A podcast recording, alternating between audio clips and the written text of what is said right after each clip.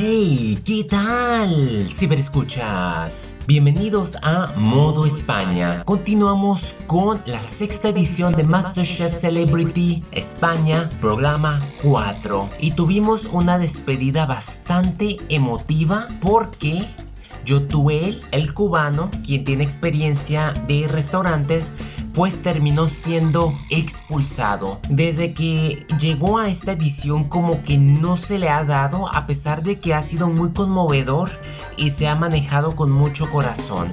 Y fue muy impactante la forma en que halló una cierta hermandad con Bustamante, verlos como lloraron al final y, Bustamante nomás no podía mejorarse, no podía sentirse bien y se entiende, pero sí fue como que cierta polémica eh, en la prueba de eliminación, por así decirse, en su expulsión, porque estaban entre él y Victoria junto con Terelu. Y a pesar de que ellas habían hecho unos platos fallidos, pues aquí se calificaba más la experiencia que tenía Yutuel y desde que ha iniciado nomás como que no ha podido dar el gancho que era.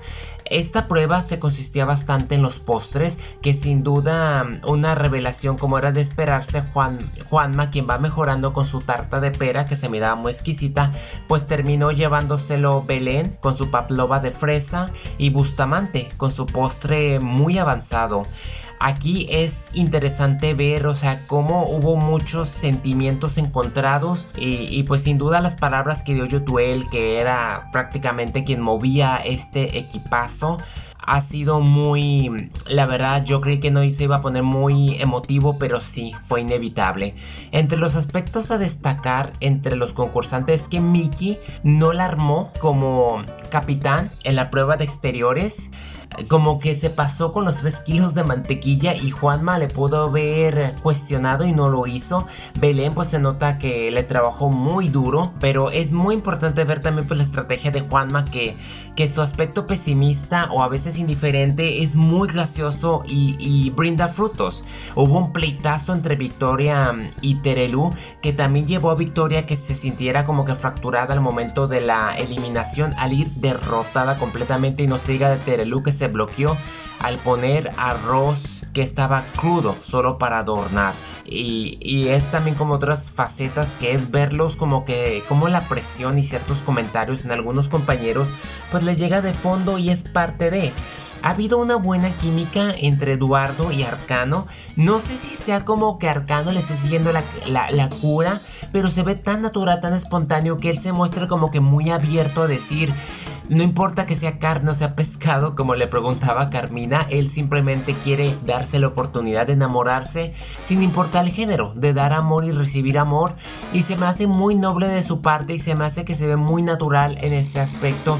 Y Eduardo, la verdad, sí ha habido como que decencia de su parte, que es muy tranquilo, muy humilde. Julián se mostró ser un gran líder a pesar de estar un poco calmado y pasivo, pero supo llevar a cabo el, cocinado con el equipo azul estuvo muy tranquilo de principio a fin y salió adelante dominando todos los postres que no eran fácil tomando en cuenta que estaban en tierras gallegas en Costulla. Si no me equivoco, lo, me voy a cerciorar de que sí sea Corulla. En tierras gallegas que es Corulla y un chef que fue Mario Vaquerizo que le encantó esos platos a pesar de que ya no quiso que regresaran porque el equipo rojo de plano liderado por Mickey no pudieron servir las patatas y no pudieron servir los falsos espaguetis que nomás no daban ni una ni otra. Y de verdad que te hacen reír. Y me sorprende ahora de que Verónica no estuvo tan canija. No sé si alguien le haya dicho que se tenía que calmar, pero ahora sí me cayó bien y no armó ningún escándalo. A pesar de estar en el equipo con Eduardo, no hubo ningún escándalo. Más bien fue el escándalo fue cuando él y Juanma fueron a a recoger las merluzas o y otro pescado. Y hablando del pescado, ese pescado dorado que sirvieron al principio era un platillo que nomás el hojaldre no se les cocía, que es el salmón en costra con salsa chorón.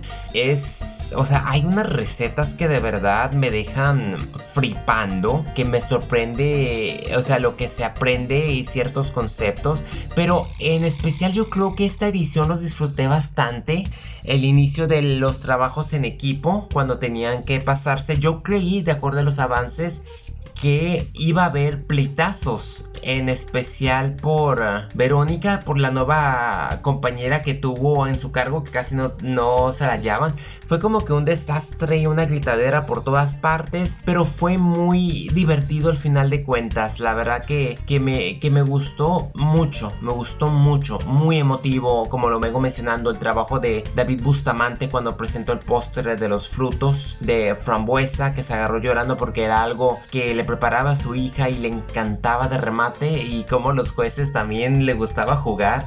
La rivalidad como entre Mickey y Juanma ha sido muy divertida también y agradable de ver.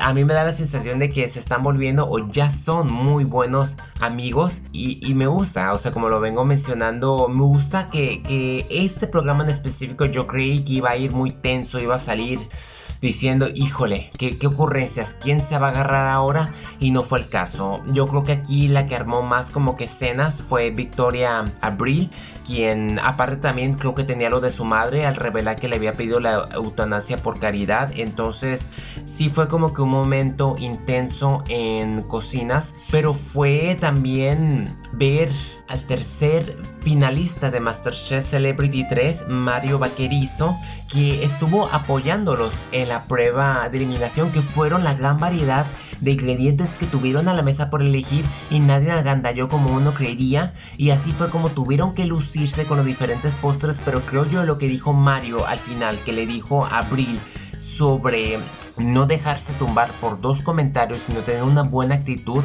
y porque él dijo que era un fanático y la iba a seguir sin importar lo mal que estuviese el platillo. La localización que estuvo lloviendo bastante en la Torre de Hércules en A Coruña fue muy precioso de ver, o sea, y como los comensales pues sí eran muy exigentes, ¿no? Pues son tierras gallegas. Y es algo muy interesante y como lo vengo mencionando, la, ayuda que brindó Felia, aspirante de la última edición de MasterChef, haberla puesto al lado de Verónica fue verlas como que iguales. En cierta manera tengo que admitir que Verónica estuvo más tranquila y no, yo creo que estuvo muy bien este, este programa en lo que cabe. Fue muy divertido, estuvo muy variado yo creo que me la pasé muy, muy divertido. Y por último, pues cabe destacar cómo Iván finalmente está luciéndose también en cocina, ya le está saliendo el trabajo tal como debería de ser. Y pues vaya, ya, ya van cuatro expulsados, cada vez quedan menos y, y pues vale, esta es mi reseña y pues espero espero, espero esté quedando agradable en lo que pueda. Nos vemos hasta el siguiente programa. Adrián Andrade, hasta la próxima.